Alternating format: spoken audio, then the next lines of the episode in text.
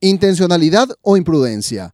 El dolor es el elemento común en los dos extremos del caso que pretendo analizar. La causa, una sucesión de malas decisiones. Florencia Noemí Cantero Romero, de 22 años, ya está socialmente condenada. Si bien el proceso penal en su contra se encuentra en la etapa preparatoria, la sociedad no tiene dudas sobre la reprochabilidad de su conducta, ya sea sobre un crimen o delito. Bien temprano, en la mañana del 4 de octubre pasado, Florencia perdió el control de su vehículo sobre la avenida Mariscal López, a la altura de la ciudad de Fernando de la Mora, zona norte. Desafortunadamente, Natalia Godoy, una joven madre de 29 años, estaba esperando el ómnibus en el momento en que la camioneta al mando de Florencia sale de la calzada y la embistió, causándole inmediatamente la muerte. Natalia había salido en un día atípico a trabajar era domingo y lo hizo para reemplazar a su madre en un servicio doméstico, de tal manera no perder la oportunidad de ganarse unos guaraníes para comprar leche y pañal para su pequeño bebé de 10 meses. Florencia se desplazaba a alta velocidad. La pericia concluyó que era a más de 90 kilómetros por hora y se había adelantado de un motociclista unos metros antes. El estudio laboratorial indicó que la conductora estaba ebria y también detectó la presencia de benzodiazepinas en su sangre, es decir, medicamentos psicoactivos contraindicados con la ingesta de alcohol.